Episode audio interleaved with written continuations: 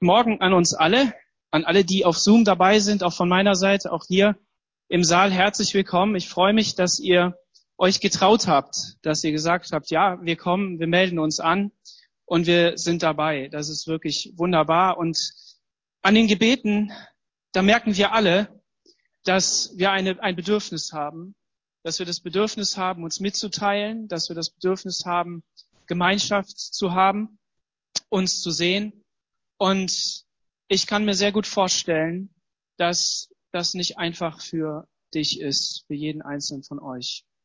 Und dass so manch einer unter dieser Last der Einsamkeit, unter der Last dieser komischen ähm, Zeit, in der wir leben, verschiedenste Faktoren von Angst bis, bis Propaganda, von echter Krankheit bis hin zu Tod, was auch immer dabei ist, das alles macht uns als Menschen Angst. Ist es so? Aber eine Sache, die haben wir. Und das ist, wir haben den Glauben an Jesus Christus. Wir haben mal eine gute Botschaft gehört. Und die Frage an dich und an mich ist, wie oft hörst du diese gute Botschaft? Frag dich das mal. Wie oft hörst du die gute Botschaft vom Evangelium? Gut ist, Gott hat was eingerichtet. Ganz von Anfang an hat er bestimmt, dass es sieben Tage in der Woche gibt und dass jeder Tag auch mal irgendwann zu Ende ist, auf dass ein neuer Tag anbricht. Amen. Ist es so? Hebt mal einen Daumen äh, oder die Hand oder was auch immer in euer Fenster. Wunderbar. Ähm, weil euch kann ich nicht so direkt hören. Aber wenn ihr mal ab und zu einen Amen habt, dann könnt ihr das auch einstreuen, indem ihr euer Mikro ähm, einschaltet. Dann hören wir das auch. Ähm, und das ist, das ist richtig gut. Weil das bedeutet, dass Gott das Elend und die Not nicht ewig laufen lässt. Jetzt sagst du, was erzählst denn du da? Wo steht das denn in der Bibel? Doch, doch, so steht es ja da. Es wird ein Tag des Gerichts geben. Amen. Und ähm, auch wenn natürlich jeder Tag ähm, irgendwann zu Ende ist und die, die großen Dinge, die so passieren, die Kriminalsachen, ähm, die, die, die bösen Dinge in der Welt oft nachts geschehen, so ist es trotzdem eine Sache, dass wenn du morgens aufstehst, wenn du morgens ähm, den Sonnenstrahl in deinem Gesicht siehst und merkst, so jetzt geht der neue Tag an, los, dann, dann kannst du sagen, Herr, schenk heute Gnade. Will heute mit dir gehen. Was morgen ist, weiß ich nicht. Und das Gute ist, Jesus Christus hat selber gesagt, jeder Tag hat seine eigene Last, deshalb vertraue dich mir jeden Tag an. Amen. Sorgt euch nicht um den nächsten Tag. Und ähm, wir wissen natürlich, dass die Botschaft des Evangeliums weit über einen Tag hinausgeht, sondern sie ist eine befreiende, eine herrliche, eine wunderbare und eine grenzensprengende Botschaft, sodass du herauskommen kannst aus deinem, aus deiner Gefangenschaft, aus deiner, äh, aus deinem Sklaventum, herauskommen kannst in die wunderbare Freiheit der Kinder Gottes. Amen. Wenn du heute das erste Mal von dieser Botschaft hörst und das noch nie gehört hast, dann lade ich dich ein, zu sagen, Jesus, ich will in deine Gegenwart. Ich möchte, dass du mein Gott wirst und dass du mein Lebensretter wirst. Und dann will er das tun. In einem Augenblick will er dir Ja sagen. Und das ist ein Ja Gottes. Das hat er schon gegeben. Das hat er schon, bevor er uns geschaffen hat, gegeben. Aber in Jesus, historisch ist es dann Wirklichkeit geworden vor 2000 Jahren. Aber wir werden sehen, auch in unserer Predigt von heute, meiner Predigt von heute, dass dieses Jahr ein ewiges Jahr ist. Halleluja, das ist wunderbar. Und ähm, ich danke dir, Joachim, für den Vers, den du vorgelesen hast aus Johannes 16, dass dieser Geist der Wahrheit kommen wird und uns in alle Wahrheit leiten wird. Und das Coole ist, dieser Geist Gottes, der war von Anfang an da. Und dieser Geist Gottes hat immer schon auch in Menschen gewirkt, die sich auf besondere Art und Weise Gott zugewandt haben, die von Gott auf besondere Art und Weise gebraucht wurden als Gefäße Gottes. Halleluja. Und ich hatte euch angekündigt, das war keine Drohung, sondern das war eine freudige Erwartung. Ich bin wirklich selber auch ähm, in freudiger Erwartung, wie das denn wird, dass wir durch das Buch Daniel gehen werden. Und ähm, ich habe mir sagen lassen, also ich meine, man kann es selber ausrechnen, aber ähm, so 75 Minuten und dann ist man durch das Buch Daniel durch. Also du kannst einmal in der Woche durch und brauchst dich nicht anstrengen. Das, das ist eine gute Sache. So, wenn du nicht weißt, was du in der Bibel lesen sollst, dann liest du einfach das Buch Daniel und dann guckst du mal, was der Geist Gottes dir selber sagt. Und dann wirst du hier sitzen und ähm, zu Hause sitzen und sagen, boah, ey, die Gedanken, die hatte ich ja auch schon. Und äh, wenn du dann ähm, denkst, ja, aber es reicht mir nicht, dann liest du noch ein Buch dazu ähm, und sagst einfach, ja, ich möchte noch mehr Inspiration dazu haben. Wir starten im Buch Daniel im Kapitel 1. Ich hatte ähm, bei der letzten Predigt darüber, da vor zwei Wochen, glaube ich, war das, da hatte ich schon mal so ein paar Eckdaten gegeben, aber ich will das heute natürlich auch noch mal machen. Wir befinden uns also 600 Jahre vor Christus ungefähr. Und ähm, das ist eine Zeit, in der ja es verschiedene Weltreiche natürlich gegeben hat, so wie es die immer gab, aber in der ein ganz besonderes Weltreich auf den Plan trat. Und das war das babylonische Weltreich. Und wir werden auch in dem Buch sehen, dass dieses Weltreich eine ganz besondere ähm, Rolle einnahm und dass es nicht nur ein Weltreich war, das wir hatten in Kapitel 7 gesehen, dass es von dem Weltmeer kommt, von diesem Meer der, der Menschen, auch von der Erde herauf, sondern dass es auch von Gott gebraucht wurde. Und nicht alles, was in dieser Welt geschieht und hinterher böse ausgeht, äh, muss unbedingt immer nur vom Teufel gestartet worden sein. Ja, es kann auch sein, dass Gott ähm, Dinge und Situationen gebraucht. Nur die Frage ist, was nimmt es für ein Ende? In meiner persönlichen Bibellese bin ich im Moment gerade in dem Bibelleseplan auch im Buch der Richter, da haben wir gerade aufgehört und ähm, haben das Buch der Ruth angefangen. Und es ist wunderbar und herrlich zu sehen. Im Buch der Richter geht es chaotisch rauf und runter. Das kann man sich gar nicht vorstellen. Wunderbar grässlich, also wirklich unglaublich. Immer wieder kommt jemand auf, der, der für Recht und Ordnung sorgt, weil er mit dem Geist Gottes erfüllt ist. Auch wieder so Menschen erfüllt mit dem Geist Gottes aber dann auch immer wieder vollkommen grässliche Dinge. Und ähm, der Schreiber des Buches, der schreibt darunter, das geschah auch in der Zeit, als es noch kein König war, gab und in der ähm, jeder tat, was ihm gerade so vor den, was er in seinen Gedanken gerade so hatte. Und ähm, dann passiert aber was, dann liest man das Buch Ruth und dann steht da in den Tagen der Richter, in dieser Richterzeit. Und dann kommt eine wunderbare und fantastische Geschichte. Und das gibt Hoffnung. Das gibt Hoffnung auf ein Evangelium, auf eine gute Botschaft für dein Leben, dass Gott dich sieht, dass Gott dich gebrauchen will und dass er nicht nur Menschen gebraucht, die irgendwo Propheten sind oder Könige oder Richter oder so, so hoch Ehrenamtliche, äh, mit Ehre verbeamtet, sage ich mal, ne? ähm, sondern dass das auch einfache Menschen sein können, die noch nicht mal zum Volk Gottes gehören, aber die sagen, ich entscheide mich für den Weg Gottes. Und wenn du dich für den Weg Gottes entscheidest, egal was drumherum ist, dann wird Gott dich gebrauchen und dann wirst du sehen, dass seine Kraft durch dein Leben fließt. Amen. Amen. Daniel. Daniel 1. Im dritten Jahr des, der Regierung Joachims, des Königs von Juda, kam Nebukadnezar, der König von Babel, vor Jerusalem und belagerte es. Er schnürte ihm die Kehle zu. Ähm, und der Herr übergab ihm Joachim, den König von Juda, und einige Gefäße aus dem Haus Gottes, die ließ er ins Land Shinar, in das Haus seines Gottes bringen und tat die Gefäße in die Schatzkammer seines Gottes.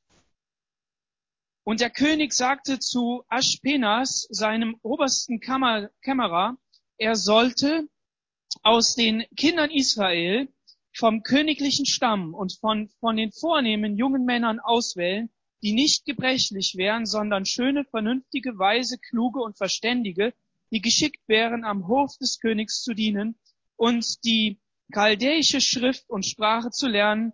Für sie bestimmte der König, was man ihnen täglich geben sollte von seiner Speise und von dem Wein, den er selbst trank, damit sie so drei Jahre erzogen würden und danach vor den König dienen sollten.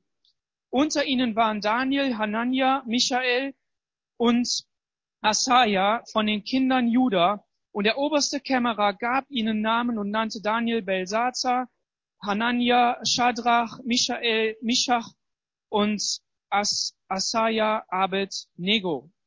Bis hierher erstmal das Wort Gottes. Wir stürzen hinein in turbulente Zeiten. Jerusalem war ein Vasallen eine Vasallenhauptstadt, ja, also sie mussten schon Ägypten dienen. Und dieses Reich Ägypten hatte die Vorherrschaft, die Macht war bei ihnen. Und sie hatten äh, Joachim eingesetzt und auch da war es so, dass es rauf und runter ging. Sein Bruder war erst an der Macht und der hat irgendwie dem ägyptischen Herrscher nicht gepasst und dann wurde sein Bruder eingesetzt und ähm, und so war der jetzt König. Und der hatte sich gebeugt natürlich dann unter diese Herrschaft von Ägypten. Und der Vater von Nebukadnezar, der zog jetzt ähm, in Richtung ähm, in Richtung Norden aus seiner Sicht, ja, Richtung Westen und hatte dann eine Schlacht zu vollbringen äh, gegen die Ägypter. Und ähm, weil der aber weil der aber gebrechlich war, weil der schon alt war und weil die Lebenskraft nicht mehr in ihm war, hat er das Kommando seinem Sohn übergeben. Und dieser Sohn Nebukadnezar, der ähm, hat jetzt also gegen ähm, Ägypten gekämpft. Das war nördlich von Israel. Und die hat er so, so vernichtend geschlagen, weil er ein wunderbarer Taktiker war. Man rühmt ihn in höchsten Tönen. Und was zeigt uns das, wenn in der Geschichte über so einen König, der in der Bibel er, äh, berichtet wird und, und beschrieben wird, äh, geschrieben ist, wenn er in dieser, in unserer, in unserer Geschichte geschrieben ist, dann heißt das so viel wie, Gottes Wort ist wahr. Und je mehr sie graben, desto mehr entdecken sie, dass es umso wahrer ist, ja. Und deshalb lasst euch nicht verunsichern, lasst euch nicht ähm, von dem falschen, von den falschen Vorstellungen, von dem falschen Königreich dieser Welt überrennen, sondern glaubt dem Wort Gottes. Und das ist wunderbar. Also man sieht in der Geschichte, dass das wirklich so war. Man hat die Ägypter natürlich dann bis an ihre Grenzen äh, gescheucht und ähm, verjagt und hat so die Macht übernommen. Und da ist man natürlich an Juda vorbei, an Jerusalem vorbei. Und als man das fertig hatte, ist man dann Richtung Jerusalem ähm, marschiert und ist da aufmarschiert. Und äh, dieses, ich hatte eben schon dieses Wort so ein bisschen äh, kommentiert, belagert. Man hat ähm, man hat sie nicht nur belagert, sondern man hat sie bedrängt. Man hat ihnen sozusagen die Luft zum Atmen genommen. Jerusalem war natürlich schwer einzunehmen. Ähm, das lesen wir im, im ähm, Buch der Könige. Da werden ja beide Eroberungen werden beschrieben. Und bei der zweiten äh, bei der zweiten Schlacht sozusagen, da wird das beschrieben, dass das schwer ist, Jerusalem einzunehmen. Aber trotzdem werden wir auch sehen, warum das ähm, passiert ist oder warum das äh, geschehen konnte. Ähm, auf jeden Fall ist da dieser König von Babel, also der neue König, Nebukadnezar. Und dieser Nebukadnezar muss nicht unbedingt selber diese Schlacht geschlagen haben. Es könnte auch sein, dass er es einem seiner Generäle übergeben hat. Er hatte ja die Großmacht besiegt und den Rest konnten dann seine Leute machen. Ähm, warum? Weil es in Babel eine, eine Veränderung gab. Sein Vater war gestorben auf diesem Kriegszug, also musste er nach Hause und musste den Thron einnehmen. Ne? War wichtig. Und das hat er auch geschafft. Ist mit einer kleinen Gesandtschaft dahin und hat in Babel den, den Thron eingenommen. Und von da an regierte er 43 Jahre in einer wunderbar glorreichen und herrlichen Zeit. Ein Königreich, das man sich nicht vorstellen konnte. Auch wenn wir heute sagen müssen, dass wir hier in Deutschland wahrscheinlich besser gelebt haben als irgendwelche Könige mit Fußbodenheizung und ähm, warmem Zimmer und mit, ähm, äh, weiß ich nicht, drei Liter Haus, ne? wie heißt das? Also ähm, energetisch wunderbar und wir das Essen im Supermarkt finden und ähm, nicht jagen müssen und so weiter. Aber trotzdem, diese Könige in dieser Zeit und gerade Nebukadnezar hat eine Macht und eine Pracht an den Tag gelegt, das können wir uns nicht vorstellen.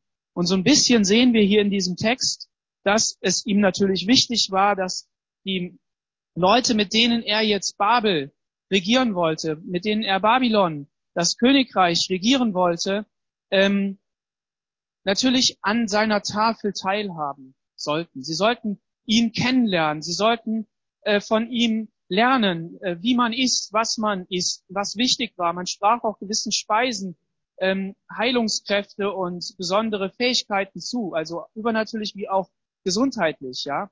Und ähm, und an dieser Tafel sollten jetzt auch alle dran teilnehmen. Aber da kommen wir gleich noch zu. Und was jetzt, was natürlich krass ist, wenn wir uns mit diesem Vers 1 beschäftigen, dann merken wir etwas, weil wir denken darüber nach. Israel. Israel, Juda war übrig geblieben. 930, wenn ich mich jetzt nicht irre, war der erste Stamm, also waren die, waren die zehn Stämme, war der Großteil schon abtransportiert worden. Und jetzt ging es um Juda. Und Daniel schreibt hier von Israel. Das heißt, er war sich bewusst, dass Gott sein Volk, das ganze Volk, nicht alleine lassen würde, sondern dass ihm klar war, dass heilsgeschichtlich, dass es eines Tages zu einem Ende kommen wird, dass Israel wieder vollständig da sein wird. Warum? Weil Gott an jeden seiner Leute denkt. Amen.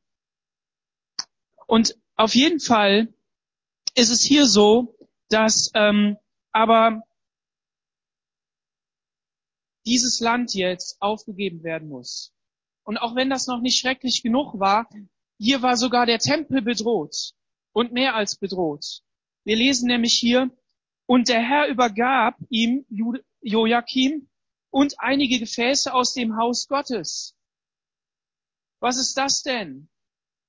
Man hatte doch gewusst, Gott wollte einen Platz und Ort haben auf dieser Erde bei seinem Volk in Jerusalem, das er sich erwählt hat, wo er herrschen wollte und wo es er nie wieder aufgeben wollte. Wie kann das denn jetzt sein? Wie kann es sein, dass dieser Tempel aufgegeben wird? Wie kann es sein, dass er ruiniert wird, dass er, dass er bestohlen wird, dass die, dass die Gefäße, die heiligen Gefäße herausgenommen werden aus diesem Tempel, um sie wohin zu tun? in das Land China.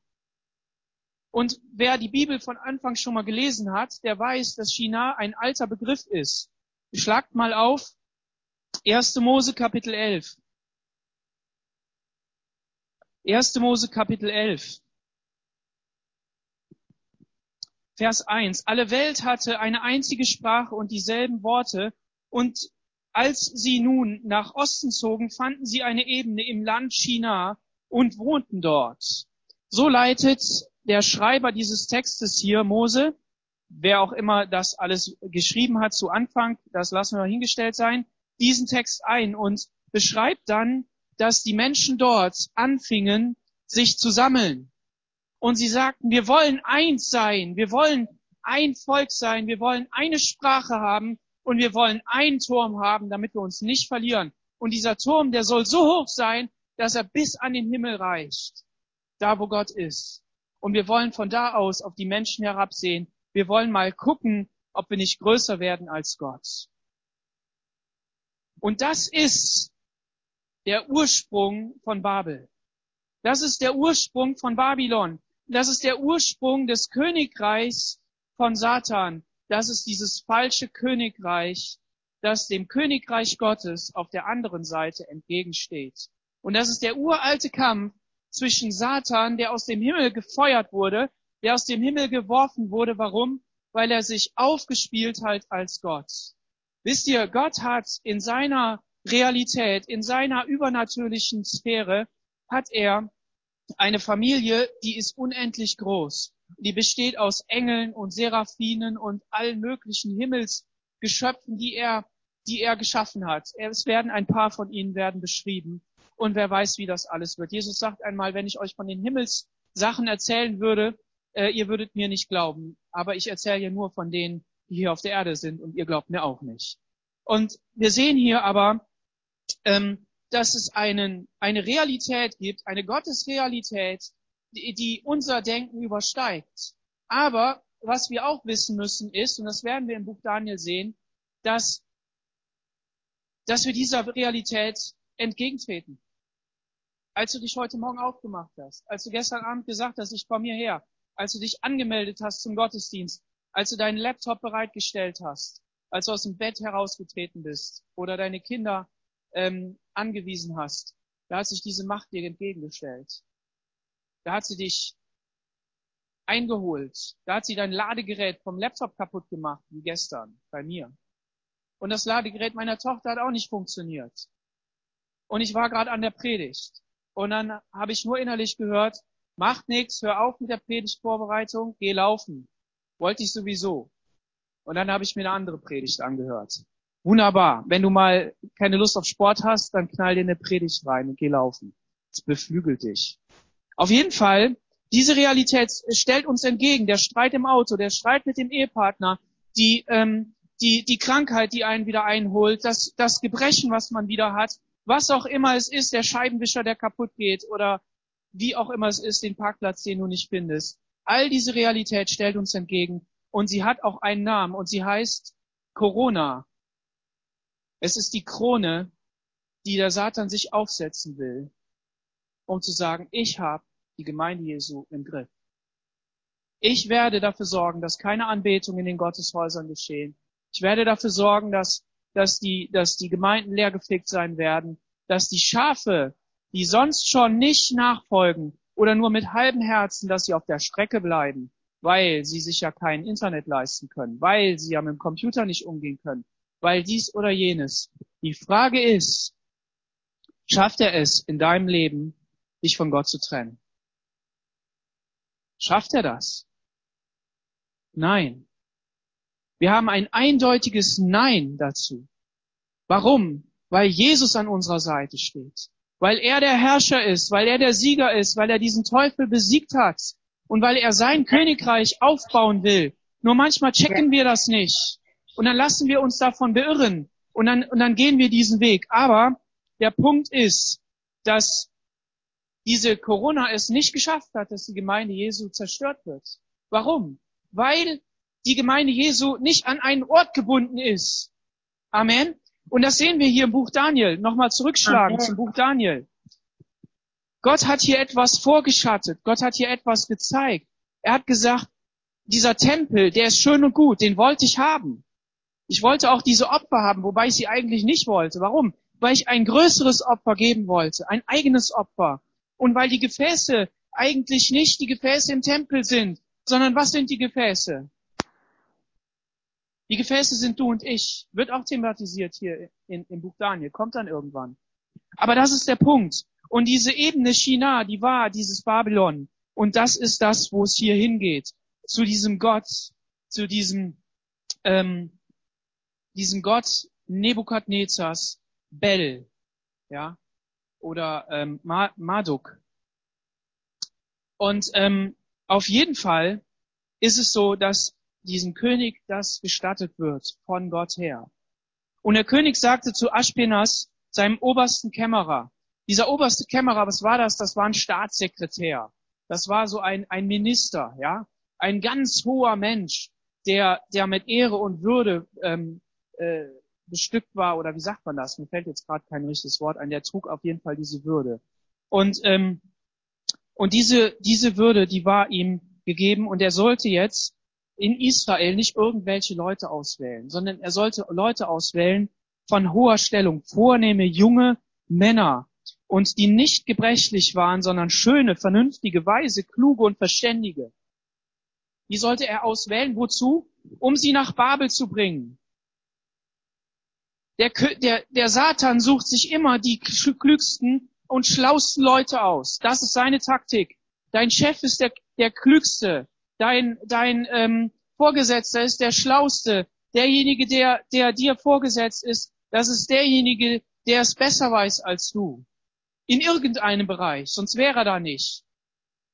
Manchmal machen wir uns darüber lustig und sagen, ja, oh Mann, das ist aber eine Schlaftablette. Aber irgendwas muss der ja gemacht haben, dass er da hingekommen ist. Und der Teufel weiß ganz genau, wie er die Leute in Position bringt. Und eins ist klar, ich möchte nicht verächtlich über diese Menschen reden. Ich hatte gute Chefs. Aber jeder Mensch, der in unserer Wirklichkeit arbeitet und Chef ist und nicht zu Jesus steht, arbeitet und ist Chef letztendlich in dem Königreich des Satans. Es gibt keine guten Menschen. Es gibt keine Menschen, die einfach nur so gut sind. Es ist ein Blödsinn zu glauben, dass wir in Deutschland irgendwie eine Aufklärung gehabt hätten und dass wir eine Ethik hätten, die in sich selber stehen bleiben könnte. Die einzige Säule, die sie hat, ist, dass sie irgendwann mal gegründet und, und aus dem Gedanken herausgeboren worden ist, der in der Bibel zu finden ist. Im Christentum und im Judentum. Das ist die Amen. einzige Säule. Und wenn uns das nicht klar ist, dann werden wir immer wieder in diesen Fallstrick reinlaufen. Dann werden wir immer wieder in dieses Messer hineinlaufen. Und dann werden wir immer wieder klein beigeben müssen. Und damit meine ich nicht, dass die Menschen, die da sind, dass die zu verachten sind, sondern du und ich, wir selber. Wenn wir nicht im Gedanken Jesu unterwegs sind, wenn wir nicht in dem Bewusstsein morgens unterwegs sind, Jesus, dein Königreich heute hier in meiner Familie, dein Königreich an meiner, in meiner Familie, in meiner Arbeit und an dem Ort, wo ich bin, dann wirst du Instrument und, und äh, Möglichkeit von Satan, um, um etwas Böses zu tun. Du und ich. Und dann ist das nichts, dass wir gesagt haben, Jesus, sondern wir können Instrument werden von Satan. Natürlich weiß ich, dass Jesus, der Oberhirte, um dich und mich besorgt ist und dass er dir und mir nachgeht und dass es vorlaufende Gnade gibt und dass es Gnade in deinem Leben gibt. Das werden wir hier auch sehen. Amen. Das gibt es. Nur Amen. was ich möchte ist, dass uns klar wird, wir leben hier nicht, um 70, 80 Jahre gut und sauber durchzukriegen, sondern wir leben hier als Menschen, die von Gott errettet werden, zu einer Mission, die wir haben, und wir leben in einem geistlichen Kampf. Und Amen. ich sage noch etwas. Wenn es so aussieht, und es sieht in mancher eurer Leben so aus, das weiß ich, dass alles verloren ist, dass die heiligen Gefäße nach Babel verkauft worden sind, dass die, dass die, ähm, dass die Stadt zerstört ist, dass das Leben, das Gott dir geschenkt hat, dass es zerstört ist und dass es keine vernünftige Hauptstadt mehr gibt, weil alles verbrannte Erde ist. Dann gib nicht auf. Dann gib nicht auf. Warum sollst du nicht aufgeben? Weil neben dir steht einer, der für dich ans Kreuz gegangen ist.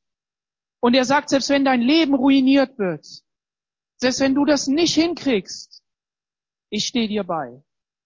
Und ich gebe dir Kraft. Und es wirst nicht du sein, der die Ehre davon trägt, sondern ich allein. Denn es steht hier, der Herr übergab Joachim. Und was interessant ist, nur kleine Randnotiz, die Worte, die hier gebraucht werden in Vers 4, die finden wir in den Sprüchen, in den ersten, nein, in den zweiten, in, in Vers 2 und Vers 3. Da finden wir genau diese, diese Worte wieder. Und was cool ist, das Volk Gottes war sich bewusst, dass Weisheit nicht vom Menschen kommt, dass Verständnis nicht vom Menschen kommt, dass kluge Worte nicht vom Menschen kommen, sondern wo kommen sie her? Die Furcht Gottes ist der Weisheit Anfang. Und das ist eine ganz andere Haltung als die hier. Und das ist das, was der Satan verfälscht. Es ist dieses falsche Evangelium. Es ist diese falsche Botschaft. Es ist die falsche Weisheit. Und es ist ein falsches Königtum. Und was sollten diese jungen Leute alles? Sie sollten ihnen dienen und äh, sie sollten die chaldäische Schrift und Sprache lernen. Es hat nicht ausgereicht, dass sie einfach nur mitkommen und irgendeinen Dienst tun und die Sprache nicht lernen, sondern sie sollten so behandelt werden, dass es ihnen gut geht und dass sie dann in ihrer Weisheit noch zunehmen, indem sie die Sprache lernen, indem sie die Schrift lernen. So wenn du hierher gekommen bist als Flüchtling und ähm, dich gegen die deutsche Sprache wehrst, weil du sagst, ja, das ist so eine chaldäische Sprache, mit der will ich nichts zu tun haben, ähm, dann ähm, möchte ich Mut machen, du darfst es gerne lernen.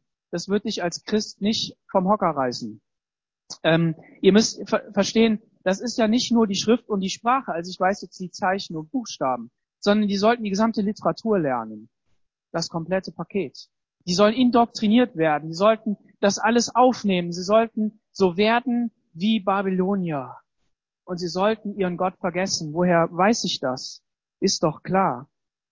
Es heißt hier, unter ihnen waren Daniel und so weiter.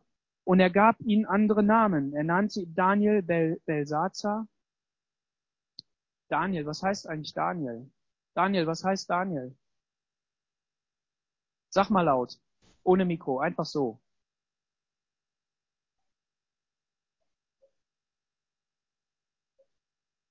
Gott wird mir Recht verschaffen. Halleluja. Wunderbar. Gott ist mein Richter und er wird mir Recht verschaffen.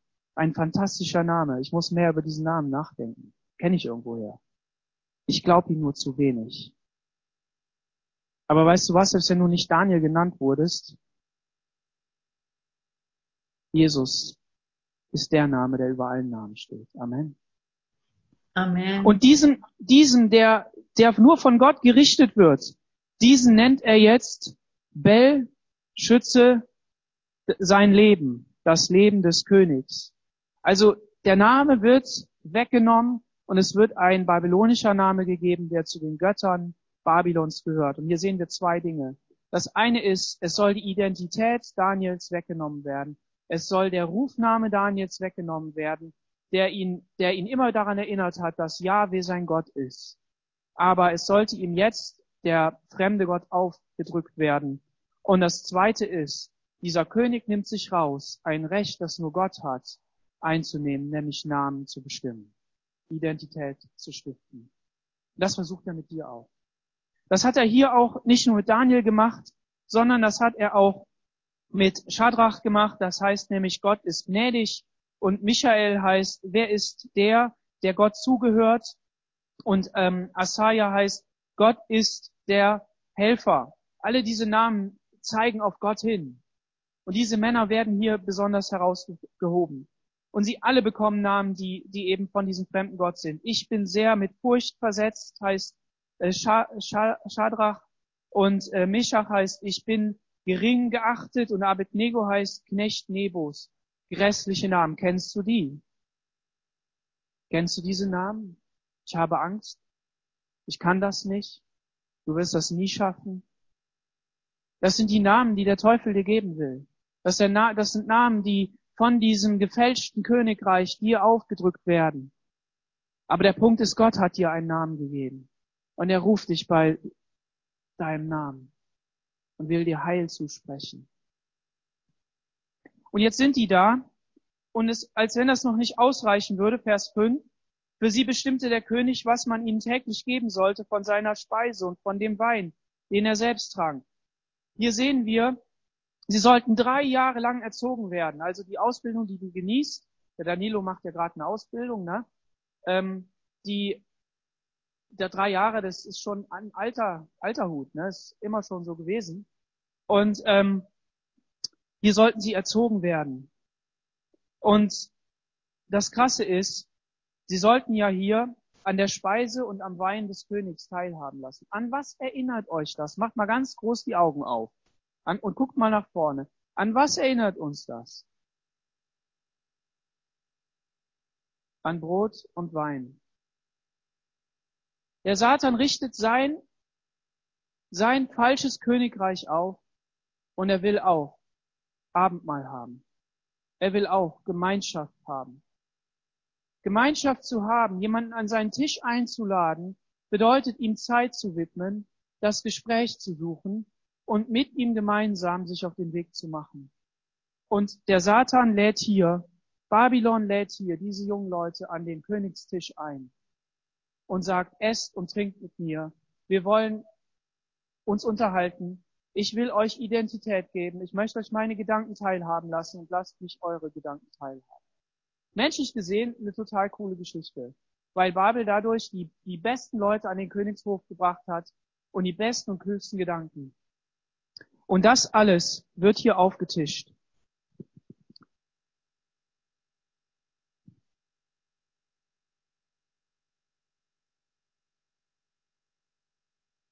Was passiert jetzt?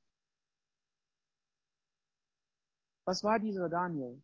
Dieser Daniel war zwölf Jahre alt. 14 Jahre alt vielleicht. Er hatte eine super Ausbildung genossen, nämlich im Gesetz Gottes zu lesen. Amen. Er war mündig, er war religionsmündig, er durfte in der Synagoge vorlesen. Und just zu diesem Zeitpunkt, als das abgeschlossen war, wird er weggeführt. Sein Zuhause wird zerstört, seine Familie wird zerstört, sein, seine, seine heilige Stadt wird zerstört, sein heiliger Tempel wird zerstört, das Land wird ihm weggenommen. Wo bist du, Gott? Wo bist du? Alles ist mir weggenommen worden. Was hab ich denn noch? Gar nichts hab ich.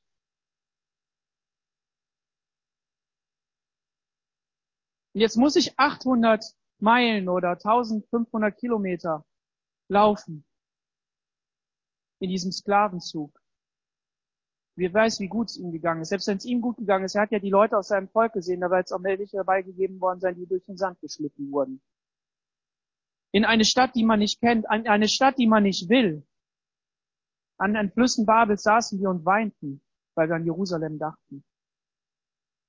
Wir sind vielleicht, du bist vielleicht, vielleicht ihr, die ihr zu uns gekommen seid aus, aus, äh, aus dem Iran. Ihr habt vielleicht noch eine stärkere Beziehung zu eurem Land als wir Deutschen.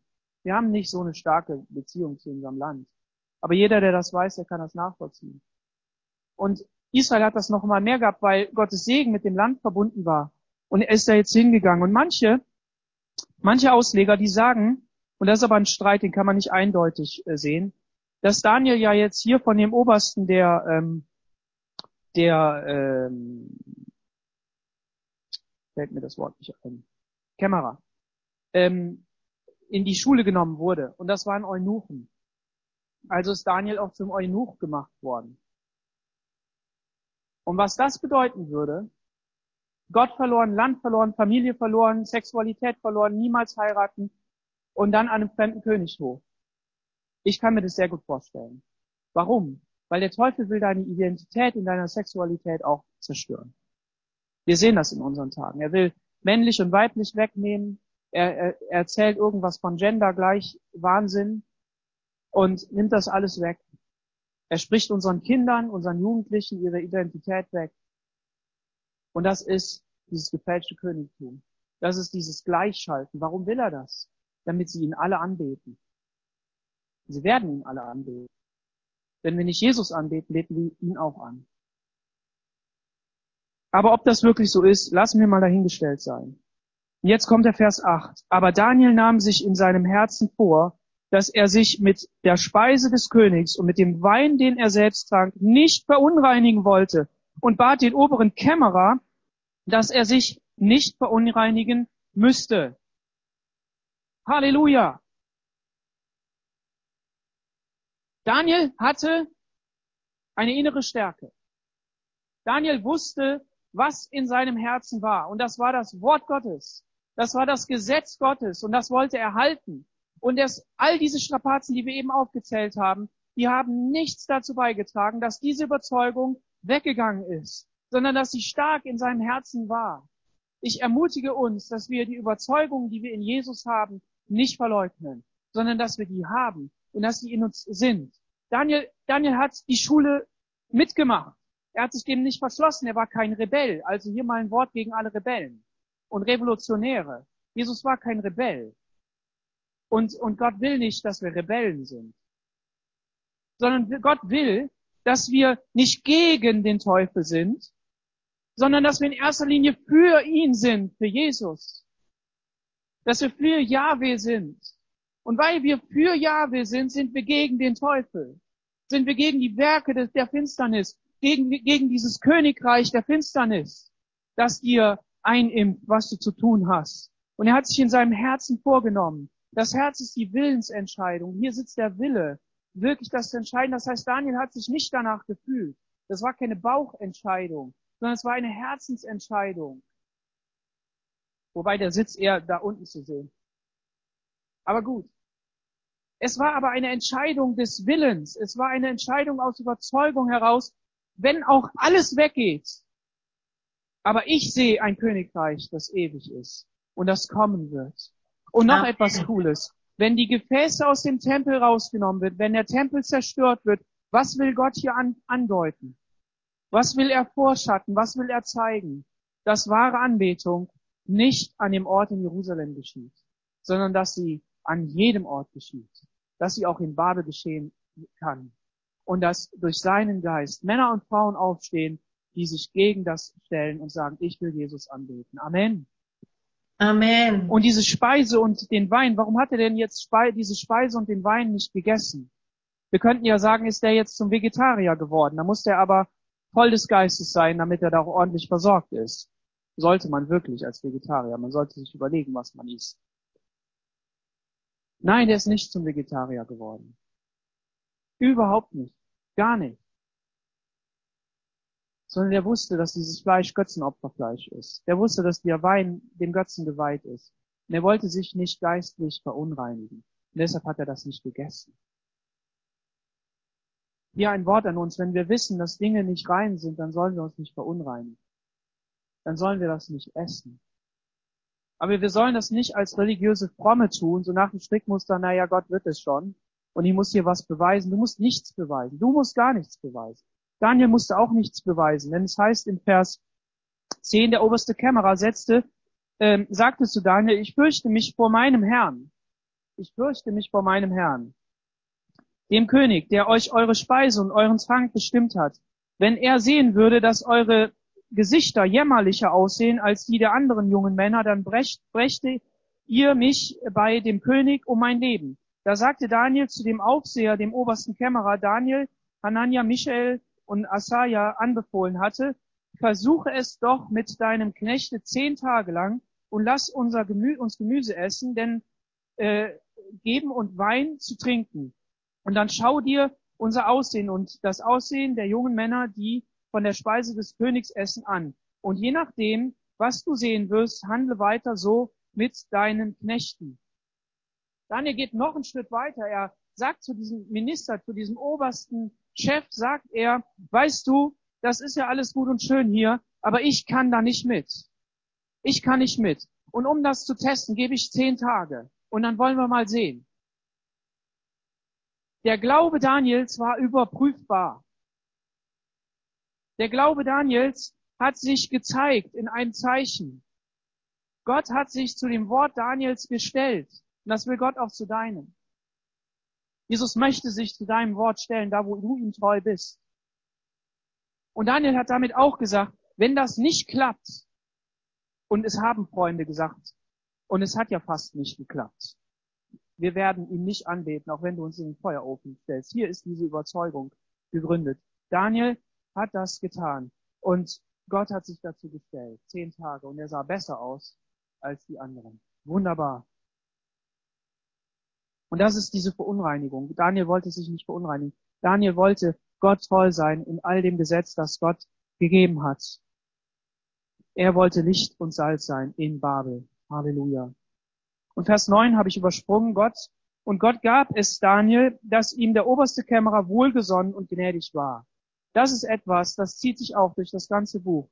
Gott ist denen gnädig, die sich in ihrem Herzen vornehmen, bei Gott zu sein, auf seiner Seite zu stehen. Und Gott ist okay. ihnen nicht nur gnädig und, und wohlgesonnen, sondern er gibt ihnen auch Gnade. Und diese Gnade, die hier beschrieben wird, das ist die Gnade, die auch im Kolosser 2 ähm, naja, eigentlich Matthäus 9, 13 steht die Gnade und das Wohlgesonnensein in Kolosser 2, Vers 12. Kannst du dir aufschreiben und da mal nach, drüber nachlesen. Das ist diese, diese Gnade, die Gott geben möchte. Gott möchte äh, das geben und das ist einfach wunderbar. Und wir lesen noch mal weiter. Ähm, 14. Er gehorchte ihnen. Halleluja. Stell dir mal vor, so ein hoher, hoher Mensch gehorcht dir einfach. Dann merkst du, es ist nicht auf deinem Mist gewachsen, sondern das ist Gottes Gnade. Amen.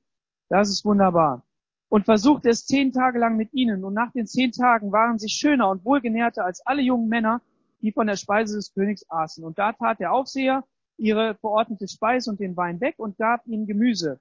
Und diese vier jungen Männer gab Gott Klugheit und Verstand für vielerlei Schriften und Weisheit. Daniel aber gab er Verständnis in allen Visionen und Träume. Als die Zeit um war, die der König bestimmt hatte und sie hineingebracht werden sollten, brachten sie ähm, der oberste Kämmerer hinein, wo Nebukadnezar, der König, redete mit ihnen unter ähm, allen wurden niemand gefunden, der Daniel, Hanania, Michael und Asaja gleich war. Und sie wurden Diener des Königs. Momente mal, hießen die nicht anders? Hießen die nicht Belsazar und seine Freunde? Hier heißt es aber Daniel. Daniel wurde hervorgebracht zum König. Und der König fand sie in allen Angelegenheiten, die er sie fragte, zehnmal klüger und verständiger als alle Sterndeuter und Weisen in seinem ganzen Reich. Und Daniel blieb dort bis zum ersten Jahr des Königs Kyros. Halleluja! Wunderbar! Ist das nicht herrlich? Was sehen wir hier? Der hat ihnen gehorcht. Gott hat Gnade geschenkt. Gott hat, Gott hat Respekt gebracht in, in Daniels Leben, als er noch so jung war. Stellt euch mal vor, mit zwölf Jahren. Haben wir da den Mumm, das zu tun? Ja, vielleicht weil wir ein bisschen naiv waren. Da tun wir das. So in der Schule im Biounterricht oder im Religionsunterricht, wenn irgendwelche Sachen erzählt werden, da sagen wir, in der Moment mal. Ja? Und später, wenn wir dann merken, es hat ja doch keinen Zweck und wenn wir alles abwägen können, dann fassen wir uns am Kopf. Aber Daniel ist uns ein Vorbild in allem. Er blieb treu seinem Gott. Halleluja. Und auf jeden Fall wurde dann herausgefunden, dass diese Speise gut ist. Und hier kann es sein, dass es gut ist, mal auf Sachen zu verzichten. Gott hat auch noch Gnade geschenkt in allem. Halleluja. Und ähm, sie waren wohlgenährter. Und da trat der Aufseher ihrer verordneten Speise und den Wein weg. Wir sehen hier einen Wechsel in der Person. Der oberste Kämmerer, der hat sich darum nicht gekümmert, sondern er hat das delegiert an einen unteren. Damit, wenn es schief geht, damit er nicht den Kopf hinhalten muss. Die Welt ist schlau, ne? ist ja klar. Weil es ja logisch, wenn der König gesehen hätte, es hat nicht geklappt, hätte er den, den Kopf kürzer gemacht. Ne? Logisch, alles klar. So, aber es hat ja geklappt. Und ähm, dann hat Gott noch etwas getan, Vers 17. Er hat diesen jungen Männern hat er Klugheit und Verstand gegeben. Die Weisheit, die wirkliche Weisheit, die Weisheit, die dieser gefälschten Weisheit des Satans, der Weisheit dieser Welt überlegen ist, ist die Weisheit, die von Gott kommt. Amen. Und was haben wir gesehen? Die Klugheit und Weisheit beginnt in der Ehrfurcht vor Gott. Darin beginnt sie. Und deshalb hat Gott auch die Torheit der Welt zur, die Weisheit der Welt zur Torheit gemacht, damit er seine Dummheit, die Dummheit und Torheit des Evangeliums zur absoluten Weisheit macht. Und das ist der Plan Gottes. Der Teufel versucht immer das Beste zu nehmen. Der Teufel versucht immer nur diese Instrumente zu instrumentalisieren. Also wenn du unterlegen bist, wenn du nicht weißt, wie das da weitergeht in deinem Leben, dann, dann, dann freu dich und sag ja, es geht nicht um die Weisheit und Klugheit in dieser Welt, sondern es geht um die Weisheit und Klugheit bei Gott. Und die suche ich. Herr, gib mir Gnade. Und dann wird Gott dir auch Verständnis geben und Klarheit geben und Weisheit geben und Gnade geben und dich überschütten und dich segnen. Halleluja. Amen. Und worin hat Gott ihnen jetzt Klugheit und Weisheit gegeben? Im Gesetz Gottes? In der Tora? In der Bibel? Nee. In Träume. In den chaldäischen Schriften? In der Sprache Babylons? Für Gott ist es kein Problem, in dieser Welt zu wirken. Durch dich und mich auch wenn wir in total ungläubigen, ungöttlichen und schlechten Situationen sind. Er kann auch durch diese Instrumente durch dich wirken, wo es nicht so göttlich hergeht. Was meint ihr an diesem Königshof? Da ging es runter und drüber. Da wurde alles Mögliche gemacht. Und mit Sicherheit hätten wir schon Shitstorm äh, auf, auf Twitter losgelassen über diese Menschen. Wie kann der nur Staatsminister werden unter so einem Typen? Wie kann das nur sein? Ich will hier für keinen ähm, Herrscher dieser Welt jetzt eine Lanze brechen. Doch, eine, eine, eine übergeordnete, aber nicht persönlich. Meint ihr nicht, in dem Volk Israel waren Leute, die über Daniel und seine Freunde gesagt haben, die sind abgefallen vom geraden und steinigen Weg? Sah das immer so aus, dass die alles richtig gemacht haben?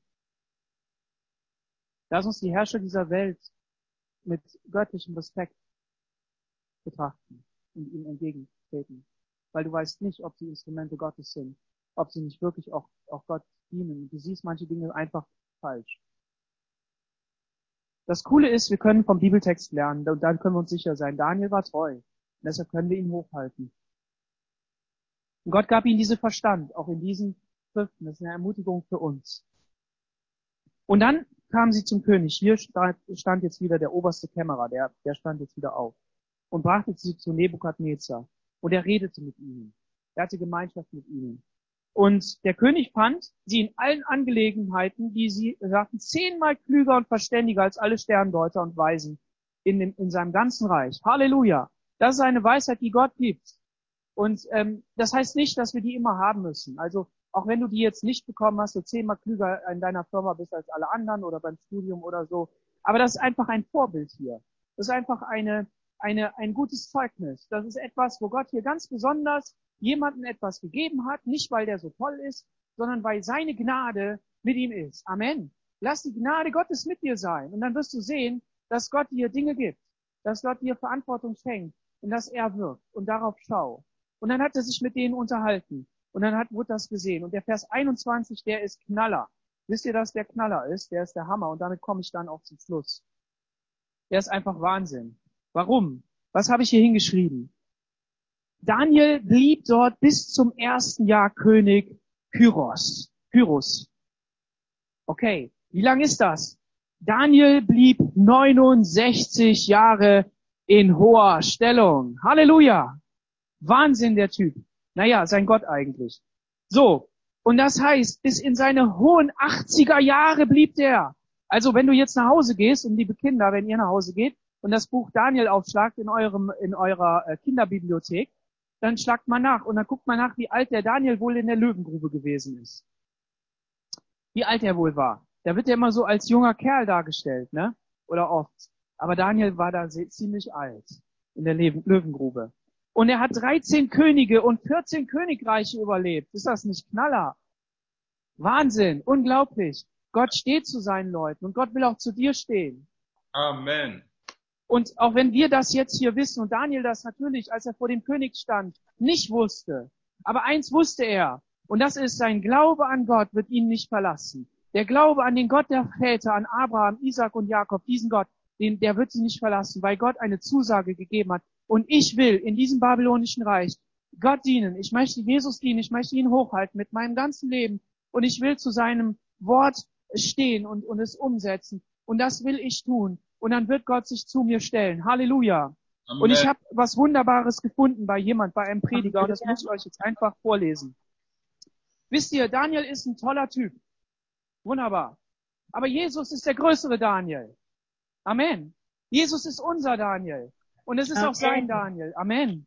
Und ähm, beide, beide, Jesus und Daniel, gingen vor, vom Ruhm der Könige zur Demut der Armut. Daniel war einer der, der Top-Leute, okay, in Jerusalem, weil die sollte er ja aussuchen. Und er ging in Armut und kehrten zurück zum Ruhm der Könige. Halleluja, beide, Jesus und Daniel. Beide gingen vom Haus aus in die Welt, von zu Hause aus in die Welt, die dunkel war und sich ihnen und allem, was sie glaubten, widersetzte. Und beide waren vom Heiligen Geist erfüllt. Beide gingen mit ein paar treuen Freunden durch die Wirklichkeiten und Schwierigkeiten. Jesus mit zwölf und Daniel mit drei. Beide hatten enorme Weisheit unter Zwang, ethische Entscheidungen zu treffen. Beide erhielten unglaubliche Autorität bei den Herrschern über die Königreiche Babylon, Daniel und im Himmel Jesus. Keiner der Männer heiratete eine Frau und zeugte Kinder. Beide waren gezwungen, in Ketten in den Untergang zu gehen. Beide hielten an um während ihrer beschwerlichen Reise durch diese Welt um Weisheit zu beten.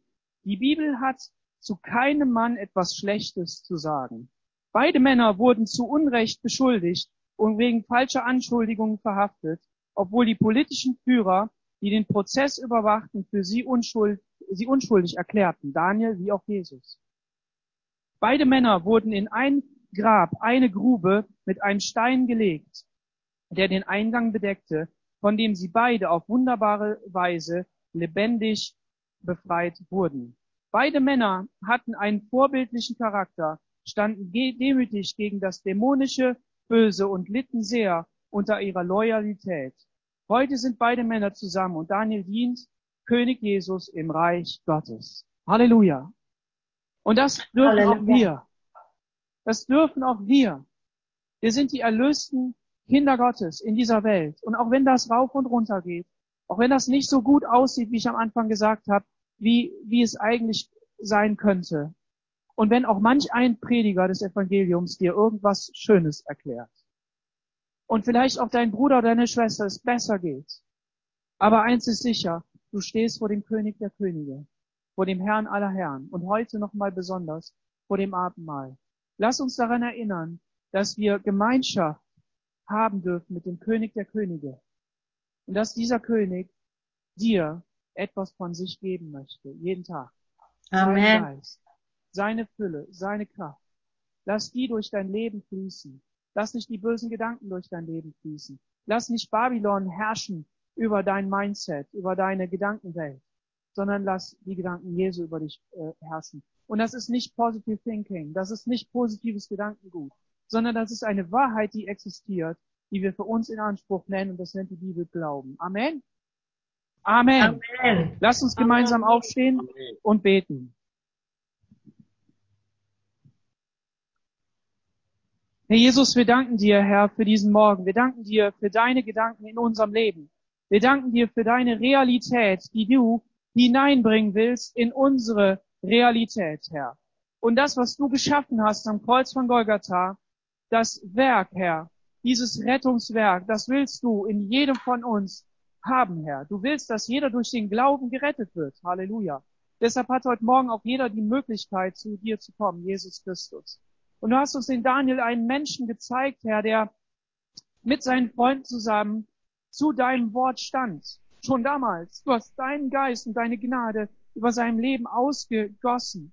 Und so steht Daniel nicht direkt bei den Propheten, aber er steht als einer, der eine Vorstattung auf Johannes ist mit der Offenbarung, der vor dir in einem fremden Reich gedient hat.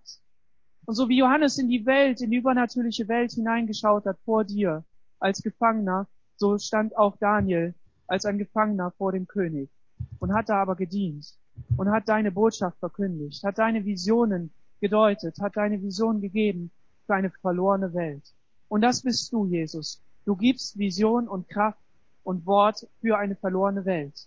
Jesus, ich bete für jeden Einzelnen heute Morgen, der hier zuguckt, der hier zuhört, der hier dabei ist, Jesus, dass du in seine verlorene Welt hineinsprichst, Jesus. Dass du das Un Gläubige, das Verlorene, Herr, das dich nicht kennt, Herr, zum Leben berufst, Herr.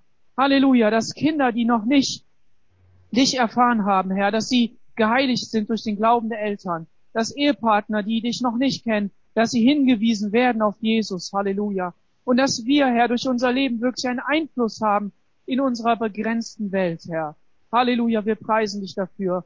Wir bitten dich darum, dass wir nicht gebraucht werden von einer dämonischen Welt zu, zu Rebellen in dieser Welt, Herr, sondern dass wir durch deinen Geist gebraucht werden, um wirklich Reich Gottes ähm, erfahrbar zu machen, Reich Gottes voranzutreiben, Jesus, dass wir wirkliche ähm, Menschen, Männer und Frauen sind, die Licht und Salz in dieser Welt sind.